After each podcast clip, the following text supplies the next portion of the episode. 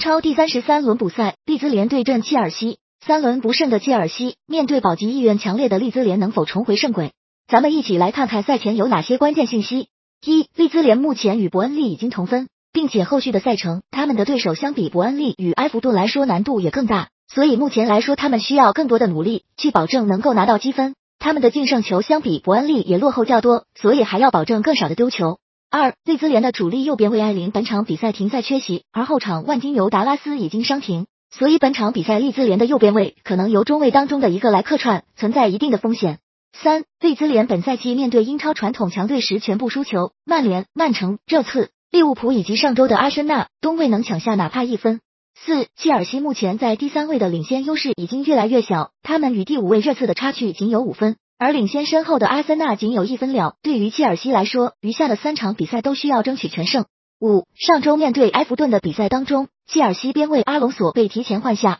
媒体表示他在中场休息时与主帅图赫尔发生了争吵，加上目前的离队传闻，很有可能阿隆索代表切尔西已踢完了最后一场比赛。六在齐尔维尔伤停的情况下，阿隆索还与主帅产生了争执，这代表切尔西目前的左边翼位已经没有了主力与复选，会存在一定的问题。七，切尔西新老板伯利目前到场观战的四场比赛，切尔西战绩是尴尬的一平三负，而本场比赛他还是很有可能继续在利兹联的主场看台上观战。